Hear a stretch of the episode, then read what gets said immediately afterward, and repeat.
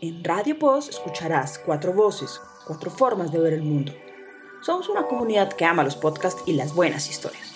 Hablamos de lo que nos gusta, de lo que nos rodea, de la vida post. Dale play a una nueva historia. Sonando Soñando en Radio Post.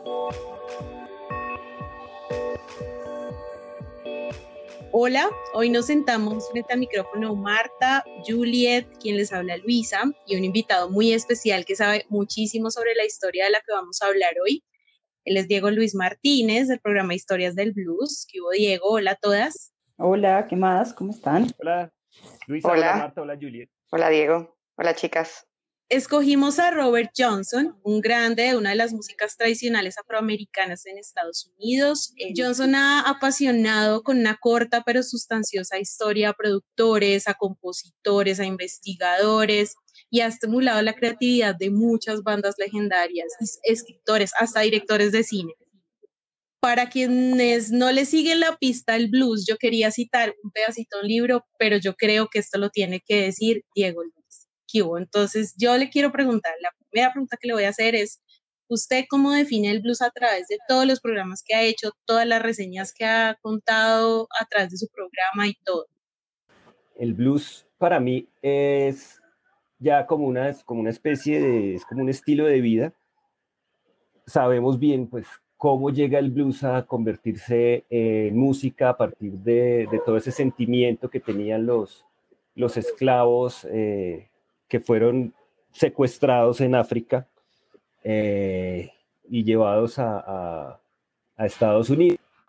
Sentimiento por la falta que les hacía su tierra, por no ser libres, los llevó a desarrollar este estilo de música que poco a poco se fue convirtiendo en una forma de vida y de ahí pasó a ser un, un estilo de vida. Entonces yo lo siento más ya como eso, como una especie de estilo de vida, como una filosofía, más que como simplemente coger y tocar 12 eh, eh, compases y tres acordes de, guitarra.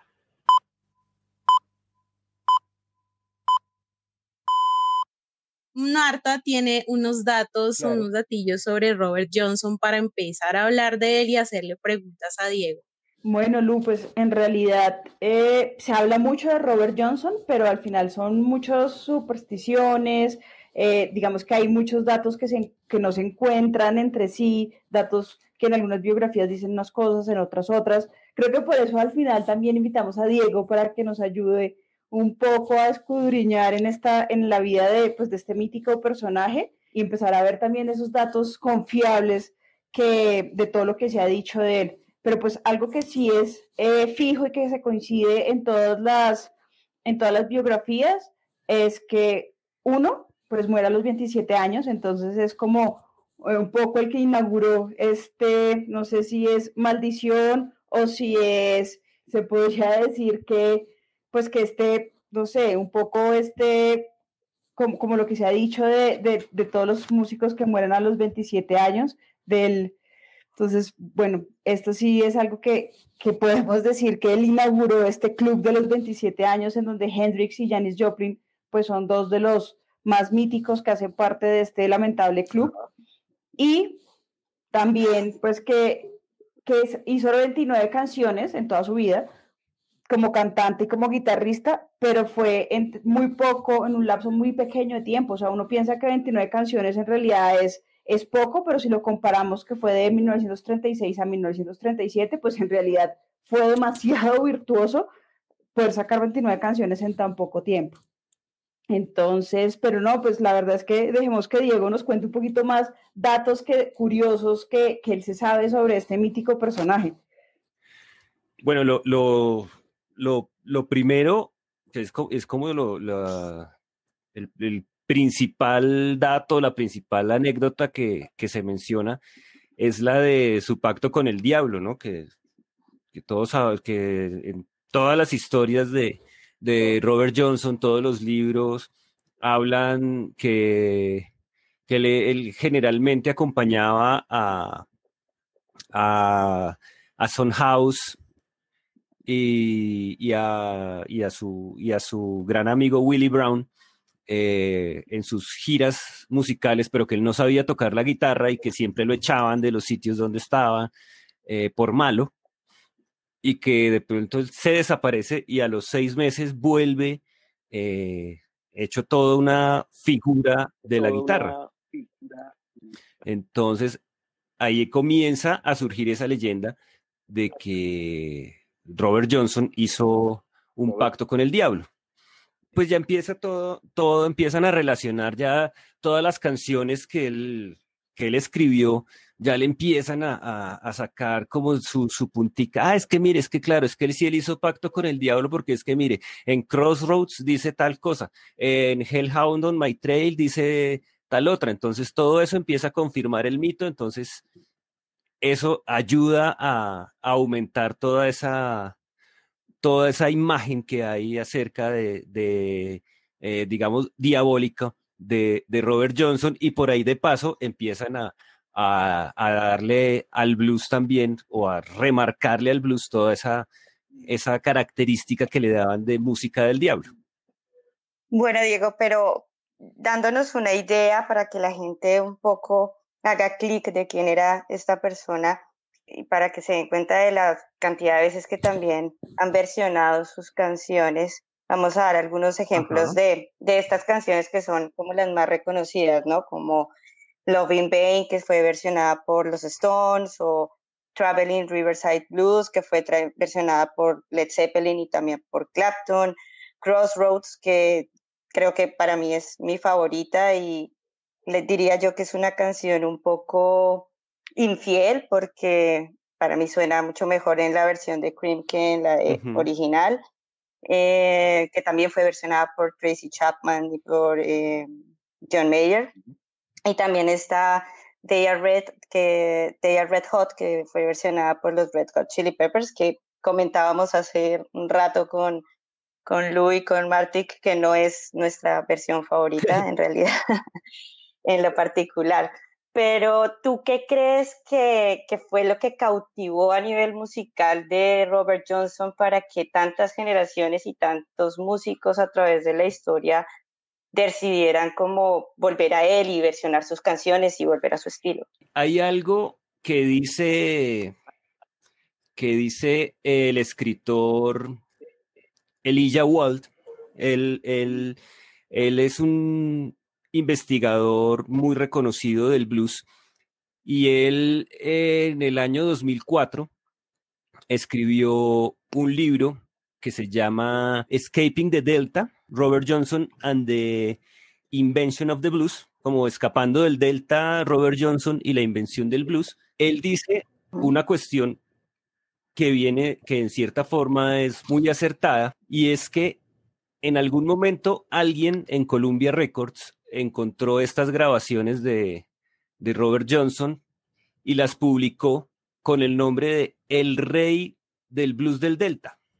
Justo estábamos en la época de, del Blues Revival, está como que el blues está de fuerte en Inglaterra. O sea, yo estoy, yo estoy gomoso del blues, me está gustando esta cosa. Y me encuentro un disco que me dice que este señor es el rey del blues del Delta paren todo, ya, no, esto es lo máximo. Y empiezo a darle y a darle y a tocar. Ese, es, exactamente. Es algo muy interesante lo que, lo que, lo que plantea él.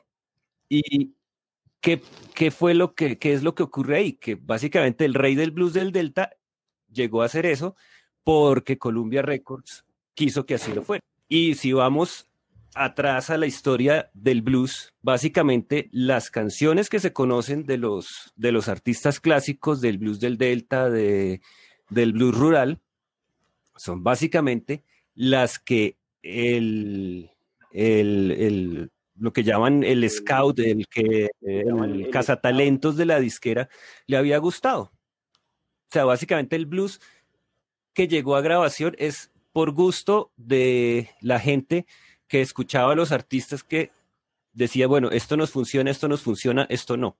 Entonces, por eso es que llega eh, Robert Johnson a ser como el gran músico del blues y por eso es que mucha gente lo, lo, lo tomó como, como base para iniciar su carrera dentro del blues. Obviamente esa es una opinión que tiene Elijah Wald. Yo me suscribo un poco, un poco a ella, aunque obviamente no niego que, que Robert Johnson sea un superdotado, por así decirlo, con la guitarra, porque él básicamente logró, logró unir muchos estilos en uno solo. Y eso también hay que reconocerlo. Robert Johnson tiene un cierto nivel de superioridad a muchos otros de sus, de sus contemporáneos y es precisamente esa capacidad que tuvo de volver todos esos estilos que sonaban en esa época en uno solo. Y eso también es lo que lo hace ser muy grande. Si pudiéramos poner paralelos varios artistas con Robert Johnson en este mismo género y en esta búsqueda de unir identidades en la música tradicional, eh, ¿quiénes pondría usted a la par ahí o por lo menos que se van llevando la fila con, con él en esa época. E, de esa época, eh, Charlie Patton, indudablemente. Eh, está también Son House, Blind Lemon Jefferson es otro artista impresionante de los que podemos encontrar ahí. Son como todos ese, ese, ese, ese es como el grupo como de grandes, de grandes precursores del, del blues acústico de, de esa época. Creo que por ahí Marta también tenía una lista de, artistas que muchos conocemos. No todo el mundo es tan cercano al blues realmente. No, porque lo escucha más o menos seguido y cree que todo el mundo, pero en realidad no es así. Pero sí hay una serie de artistas que, que, que son muy, muy, muy conocidos, muy, muy comerciales, pero muy buenos a la vez eh, y que también le, siguieron en parte los pasos a todos estos, a todos estos músicos bluesmen de, de, esa época. Claro, es que como lo hemos hablado, digamos que en varias ocasiones con Lu y con las personas de las que hemos hablado de blues, pues al final el blues es la base de, de muchos de los ritmos que ahora tenemos y que, y que oímos diariamente. Entonces, digamos que si alguien dice que, que no conoce blues, pues al final puede que no conozca los artistas como tal, pero ha oído algo de rock, ha oído algo de, folk y pues el blues o de jazz y el blues pues es muy precesor de, de, estos géneros. Entonces al final el blues está en muchas de las cosas que oímos hoy en día.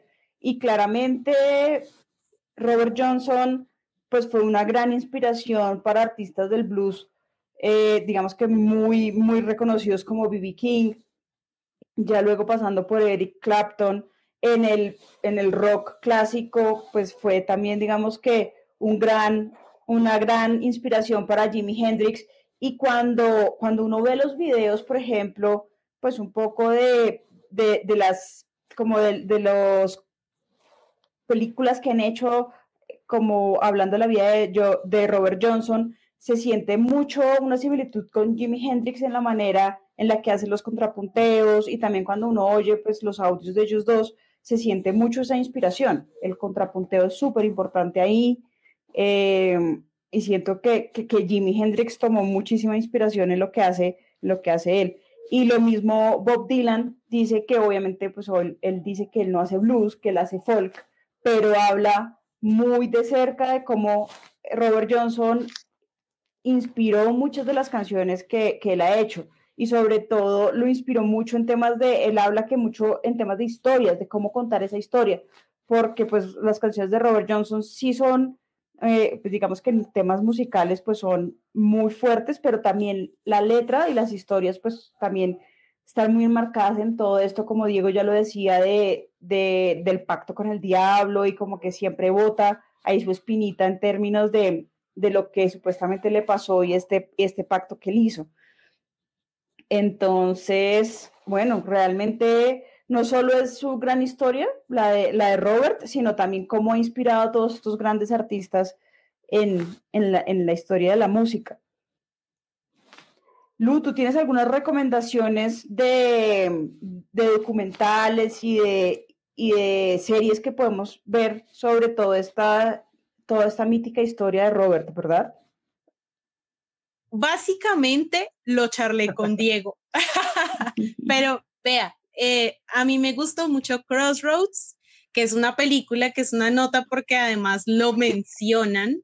Es que no quiero spoilear gente, porque si hay alguien que se la va a ver, no sé cómo escribirla para no spoilearla, pero básicamente es el niño de Karate Kid siendo un virtuoso en la guitarra y ayudando a, a un bluesman que, que, que se dio su alma al diablo a recuperarlo pero en toda esa historia se menciona y se hace referencia a, a lo que nos contó Diego Luis al inicio, que, que es, que es el, el, el, tema de haber vendido o entregado el alma al diablo para convertirse en un virtuoso de la guitarra. Y ahí, eh, antes de hablar de más recomendaciones, hay como varios mitos como alrededor de esa historia de Robert Johnson y el diablo. Entonces ahí sí quiero empezar a tocar ciertos puntos y, que Diego nos vaya otra, cosa ahí en la, en la, en la película que es bastante interesante es que este, este bluesman que quiere eh, recuperar su alma mueve al muchacho que es fanático del de, blues y por ende de Robert Johnson, lo mueve diciéndole, es que hay una grabación de Robert Johnson que no ha sido publicada. Y yo sé dónde está. Entonces ahí va, sí, sí, ahí sí. está, ahí está como todo ese, ese es el, esa es la recompensa mágica del cuento de hadas, ¿no? Bueno, entonces, en, alrededor de ese mito, Diego, hay varias cosas que se cuentan y que es muy chistoso leer y pues muy divertido también en, en, toda la parte, porque finalmente desde ese punto y más adelante en la historia también del rock y demás, hay muchas historias que, que, que relacionan a, a, a, el, a, los géneros desde el blues hasta el rock uh -huh. eh, con el diablo. Entonces, si uno se pone a echar para atrás eh, o echar, no, echar más para acá eh, en tiempo, entonces eh, hay historias de resurrecciones, de, o por ejemplo, sin hablar directamente del diablo, pero de cosas eh, extraordinarias, eh, por ejemplo, que Keith Richards se cambiaba la sangre para hacerlo geo, que Elvis Presley no se ha muerto, bueno, infinidad de cosas, pero yo nunca había leído, por lo menos en las lecturas que he hecho, no me había encontrado con tantas cosas como las de Johnson. Entonces, la primera que encontré por ahí, y usted ya le doy rienda suelta para que nos siga contando. La primera es que Robert le entregó la guitarra al diablo y le dijo, ayúdeme, y el man se la afinó y le dijo, listo, ahí quedó. y el man no tocaba eh, enfrente de otras personas y no le gustaba que nadie lo viera tocar, lo cual dice uno, ah, bueno, pues este man no está haciendo nada, la que suena la guitarra sola. Pero bueno, ¿qué más, qué, qué, más en esas historias? Porque yo quiero escarbar esa en el no, mito pues el, del el diablo. mito de, del diablo viene desde, desde tiempo atrás en el tema de la música, pues nada más haciendo una, una, una referencia, es que Niccolò Paganini, el famoso violinista que nació en finales de 1700, decían que era, que era el violinista del diablo por su gran técnica. Uh -huh. Viniendo a, a, a, al tema que nos, que nos compete, en realidad ese lo de lo de entregar la guitarra era un ya era un mito que, que existía eh, se decía que si que si alguien quería ser eh, bueno tocando su instrumento no solo la, la, guitarra en general cualquier instrumento musical tenía que ir varias veces eh, a la medianoche a un, a un cruce de caminos y esperar a que el gran hombre negro eh, apareciera para afinarle el instrumento. Eh, con decir gran hombre negro, no es que fuera un hombre de raza negra, sino que era de ese color. Eso es, ese es un, un mito muy, que era muy clásico en esa época de todo lo, lo, que se conoce allá como el, en el sur de Estados Unidos como el hoodoo, que es todo el tema alrededor de la, de la brujería. Y pues dicen que que Robert Johnson era, era uno de los beneficiarios del demonio. Pues obviamente ya todo lo que viene, todo lo que viene y se dice, todo lo que se viene a decir de que, que el hombre tocaba de espaldas porque nadie, para que nadie lo viera y no le descubrieran su secreto, pues ya viene uno a pensar aquí que, que en cierta forma es, es, es falso, porque si vemos en esa, en esa época no había no existía la amplificación todavía.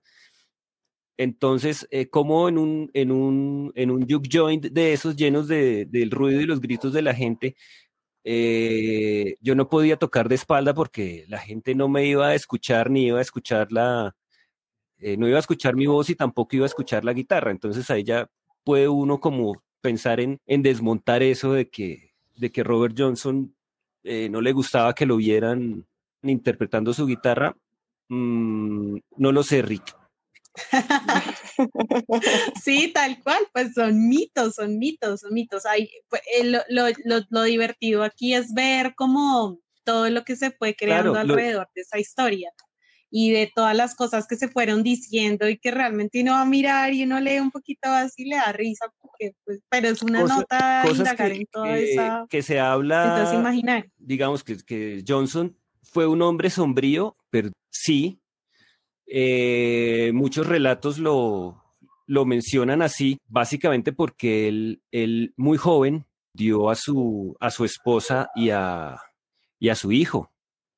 Él tenía 20 años, algo así, cuando, cuando se casó, su, su esposa estaba embarazada, él sale, lo que, lo que dicen es que él sale a, en sus, sus, giras que hacía por, por, diferentes poblaciones y que la esposa dio a luz, eh, la esposa da a luz y muere eh, en ese momento, eh, lo mismo que, que, que, el bebé que estaba que estaban haciendo en ese momento. Y Robert Johnson no estaba ahí. Entonces dicen que eso a él le dio muy, muy duro y que por eso se volvió un, un personaje muy sombrío. Yo creo que más que, lo, que el tema de que no le gustaba que la gente lo viera tocar y todo eso, yo creo que era más como por ese lado. Yo creo que él eh, a cualquiera pues le, le puede dar, le da muy duro de pronto estar fuera y recibir una noticia de esas pues eso, eso genera ahí su, su trauma, obviamente. Yo creo que por eso, por eso era, debía ser la razón de que él no le gustaba eh, como codearse mucho con la gente, pero sí se codeaba mucho con las mujeres, y eso sí también está bien, bien documentado. o sea, el pueblo al que llegaba, pueblo al que le echaba ojo a ver a cuál mujer podía conquistar y que en general pues lo hacían, lo hacían todos esos músicos itinerantes, porque conquistarse, conquistarse a, a, una mujer en, ese, eh, en el pueblo donde llegaban era, era tener comida y comida entre comillas y y, todo mientras estuviera, mientras estuviera ahí. Eso, eso era algo que los músicos itinerantes buscaban como fuera. Sí, claro, y de hecho lo que veo es que por ahí entre los investigadores que estuvieron buscando sobre el tipo, el primero que encontró cosas fue el que se encontró a todas las amantes de Johnson. Sí, claro. Él, era, él era como, como, dicen de, de, los, de los marineros, que en cada puerto un amor, él en cada ciudad dejaba, tenía sus amantes, claro, porque, porque de pronto alguna eh, que solía ocurrir en esa época que eh, de pronto eran mujeres casadas, pero por la situación, el hombre tenía que ir a trabajar a otro pueblo. Y, entonces, y entonces no, era muy, muy complicado ir eh, a trabajar y volver luego a la ciudad, al pueblo donde vivía. Entonces generalmente era semanas que, era una semana o varias semanas que, que el hombre estaba por fuera y después regresaba a, a, su casa.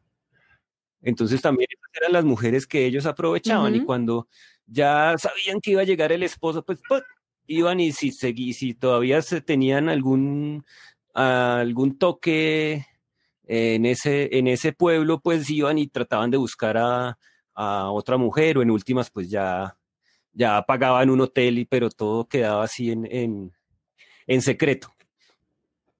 Bueno, pero igual según según ahí Diego y tú me corriges, según cuenta la historia, Robert también muere a causa de una mujer, ¿o no? Sí. Envenenado por, por el marido de, una chica, ¿no? Lo que relatan.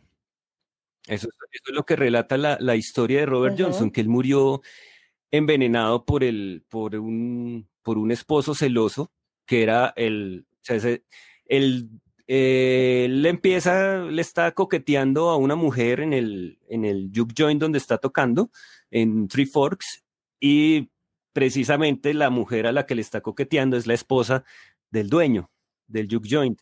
Entonces, ahí ya todo se, todo se empieza a, a definir. Y bueno, y viene también ya todo el mito de, de toda la historia que narra Sonny Boy Williamson, que, que, era otro duro para inventarse historias, de que él estuvo ahí ese, esa noche y que le decía a Robert Johnson que no tomara, que si le llegaba una botella de whisky destapada, que no se la tomara porque lo iban a envenenar y no sé qué, y que él nunca le hizo caso y que mire que, se, que sí se tomó el whisky, que murió, pero que yo le había dicho las, que no lo hiciera, que no se está. Tiene también todo eso, toda esa leyenda también que ya sí leer muchos libros para, para tomar una para tomar una posición respecto a si es, si es eh, cierto o es, o es falso. Pues lo que dice Sonny Boy Williamson, ¿no? Pero lo, lo que sí es cierto es que Robert Johnson eh, fue, fue envenenado, pero no murió a causa del, del veneno. Él, él muere, según el certificado de defunción, él muere cuatro días después de que lo envenenaron, de que, le, de que él tocó ahí en el, en el juke joint, él murió cuatro días después a causa de neumonía. Entonces, también quiere decir que el tipo era Oh. muy fuerte o tenía un o tenía algo muy fuerte porque resistió el veneno.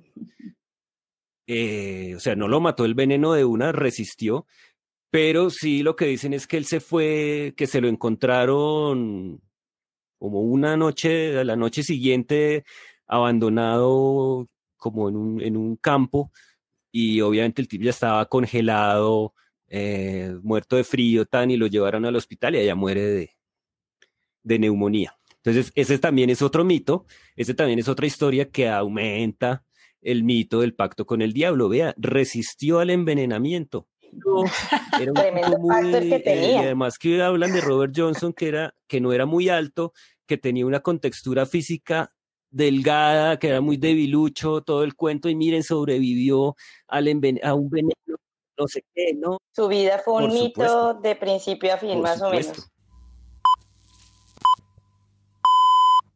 Bueno, y también existen tres tumbas de Robert Johnson Sí, con su nombre. No se sabe, no se sabe realmente dónde, dónde está enterrado. Hay exactamente, hay tres tumbas, hay tres tumbas con su nombre, pero no, no sé, nadie se ha atrevido a, a- a excavar ahí a ver si, a ver qué hay. No sé, yo creo que Robert Johnson de esa época, yo creo que, pues Johnson es un apellido muy común, Es un por Rodríguez. así decirlo. Rodríguez, Exacto, entonces Johnson y Robert Rodríguez. no, imagínense eso.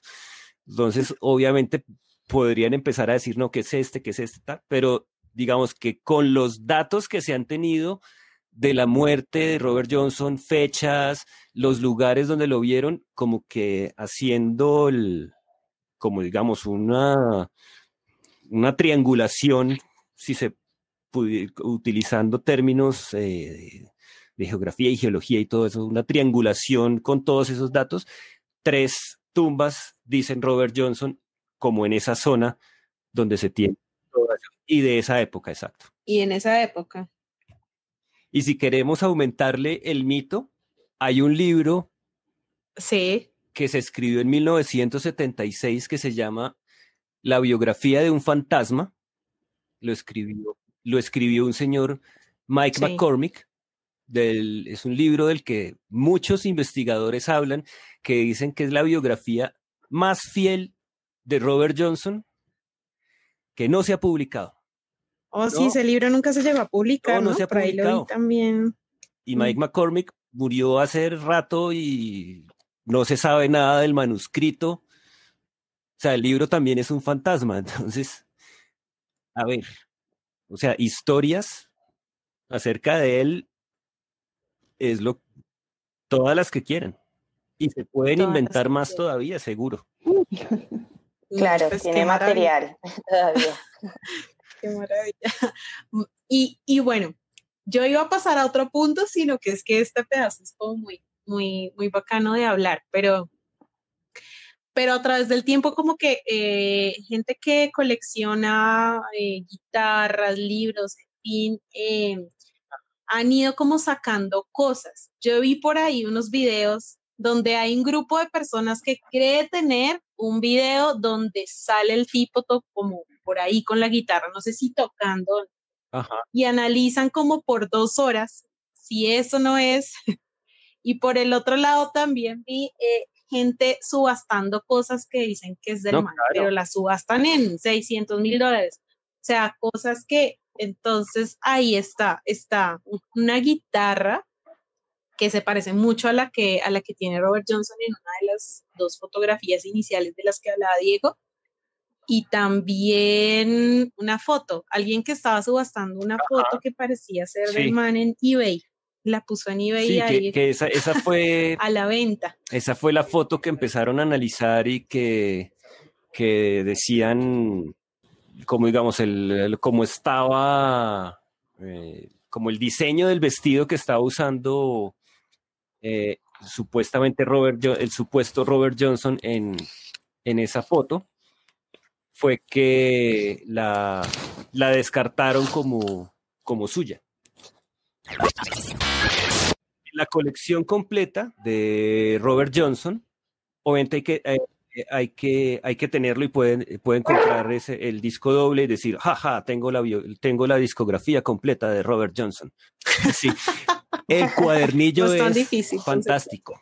El cuadernillo es un elemento básico para conocerlo a él. Hay notas de Eric Clapton, notas de, de Keith Richards y una nota también, notas también de, de Peter Guralnik, que es uno de los investigadores más reconocidos de, de blues, sobre todo el blues del Delta.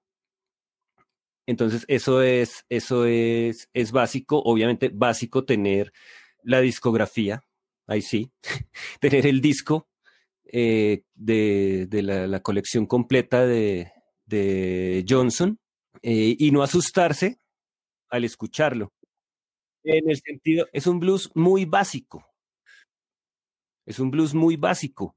Entonces, yo, cuando alguien me, me, dice, ay, es que me quiero, quiero como conocer el blues, quiero escuchar a Robert Johnson, yo lo primero que digo, no, no lo haga porque de pronto sale corriendo y no le gusta. Claro, claro, pues eh, igual hay que ver en qué momento se grabó eso, ¿no? De allá hasta acá y que no hayan guitarras estridentes, distorsiones, cosas eh, divertidas de las que uno le atrae inicialmente. Exactamente, es el pues tipo frente a un micrófono con su guitarra y pare de contar. Entonces, un acercamiento, un acercamiento, un acercamiento a la música de Robert Johnson tiene que hacerse pues como con, no digámoslo con cuidado, pero no, sin, sin ningún tipo de, de pretensión. Lo voy a escuchar por divertirme, estar relajado. Un libro que se llama Buscando a Robert Johnson, escrito por Peter Guralnik lo publicó en 1989, es un libro cortito, se lee muy, muy fácil y esta es una reseña biográfica muy completa. Obviamente ver la, las películas, ver la película Crossroads, el, documental que hay sobre Robert Johnson en, en Netflix, que es muy, muy interesante. Hay un documental también que se hizo eh, tomando como base el, este, el libro de, de Peter Guralnik, que también se llama Searching for Robert Johnson, y recorre los sitios eh, los que, está, que fueron marcados como que los que visitó eh, Robert Johnson durante su, su, carrera musical. Y un libro que me parece a mí súper interesante ya después de que uno está así embelesado con todo, con todo el mito de, Robert Johnson es este, el que les, uno que les mencioné al comienzo, eh, Escaping the Delta de Elijah Wald, que más o menos como que le da uno un golpe en la cabeza como, pan, mira, este no es, este es un músico, es un hombre, no es un mito ni un superhéroe, pan, lo baja uno y ya lo deja uno pensando, oiga, oiga, es cierto, lo que dice este,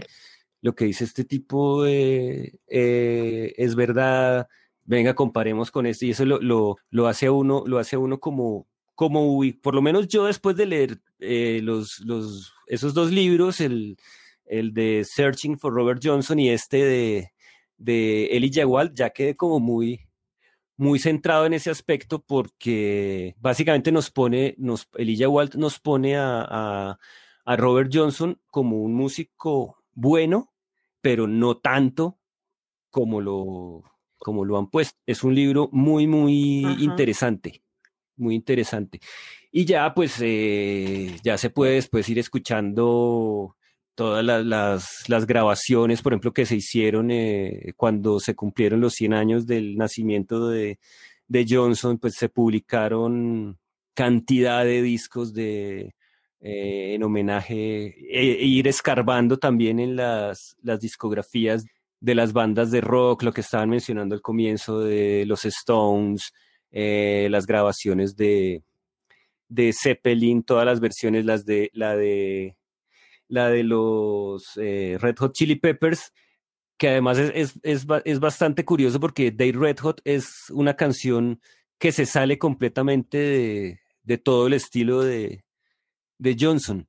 Y si uno ya tiene pues como un, un oído crítico, si uno es músico y algo, vale la pena acercarse a, a, la música de Robert Johnson ya desde ese punto de vista musical y encontrar el virtuosismo que tenía Robert Johnson, como lo mencionaba al, comienzo, para hacer ese sincretismo de todos esos estilos que se movían eh, en el sur de Estados Unidos, porque ahí no solo hay blues en una canción, Johnson puede meter blues, eh, ragtime, canciones gospel, todo en una misma canción y uno queda, wow, es impresionante. La forma en que él tocaba la guitarra era, era una cosa increíble.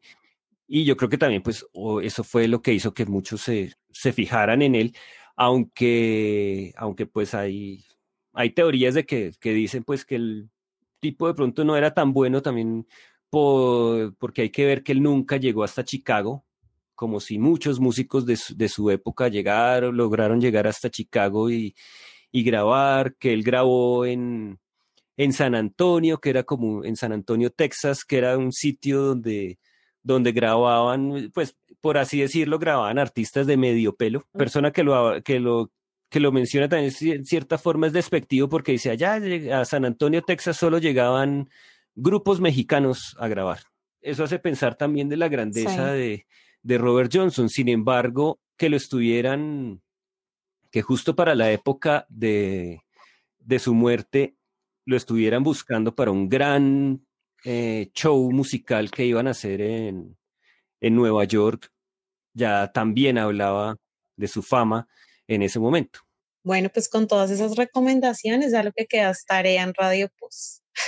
Tarea completamente, iba a decir lo mismo. Pues Robert Johnson y sus mil mitos, ¿no? Porque no, todo, olvidemos su vida. Todo Robert Johnson es, es, una historia bastante, bastante agradable, como lo, decía Luisa, son cosas, hay anécdotas muy, muy, muy graciosas que, que realmente da, da, da gusto leerlas, da gusto, da gusto leer los libros donde están eh, consignadas, dan gusto da gusto escuchar pues todos los, videos, todos los que hablan acerca de, de, esos mitos.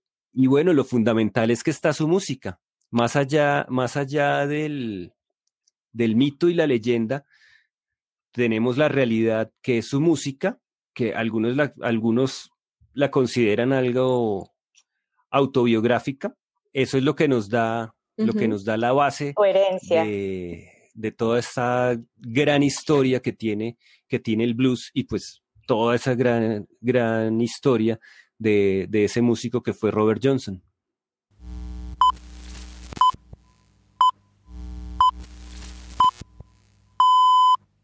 Bueno, muy bacano, Diego. Muchísimas gracias por habernos acompañado hoy. Que nota que, que pudimos como entender mejor todo y ir un poquito más allá del mito y de la historia Muchas gracias, Diego, también. Hago extensivo el agradecimiento por haber, habernos acompañado, darnos un poco más de, de claridad acerca de la historia de este mítico personaje que nos da la base a la música que muchos hoy escuchamos y disfrutamos. Y espero que no sea la primera y la última oportunidad. A ustedes muchas gracias por, por, la invitación, muchas gracias por, por estar ahí con, con el blues y claro, aquí yo siempre dispuesto para, para hablar de esta música que, que me apasiona y pues que ya es como ya es, es mi vida entera. En Radio Post escucharás cuatro voces, cuatro formas de ver el mundo. Somos una comunidad que ama los podcasts y las buenas historias.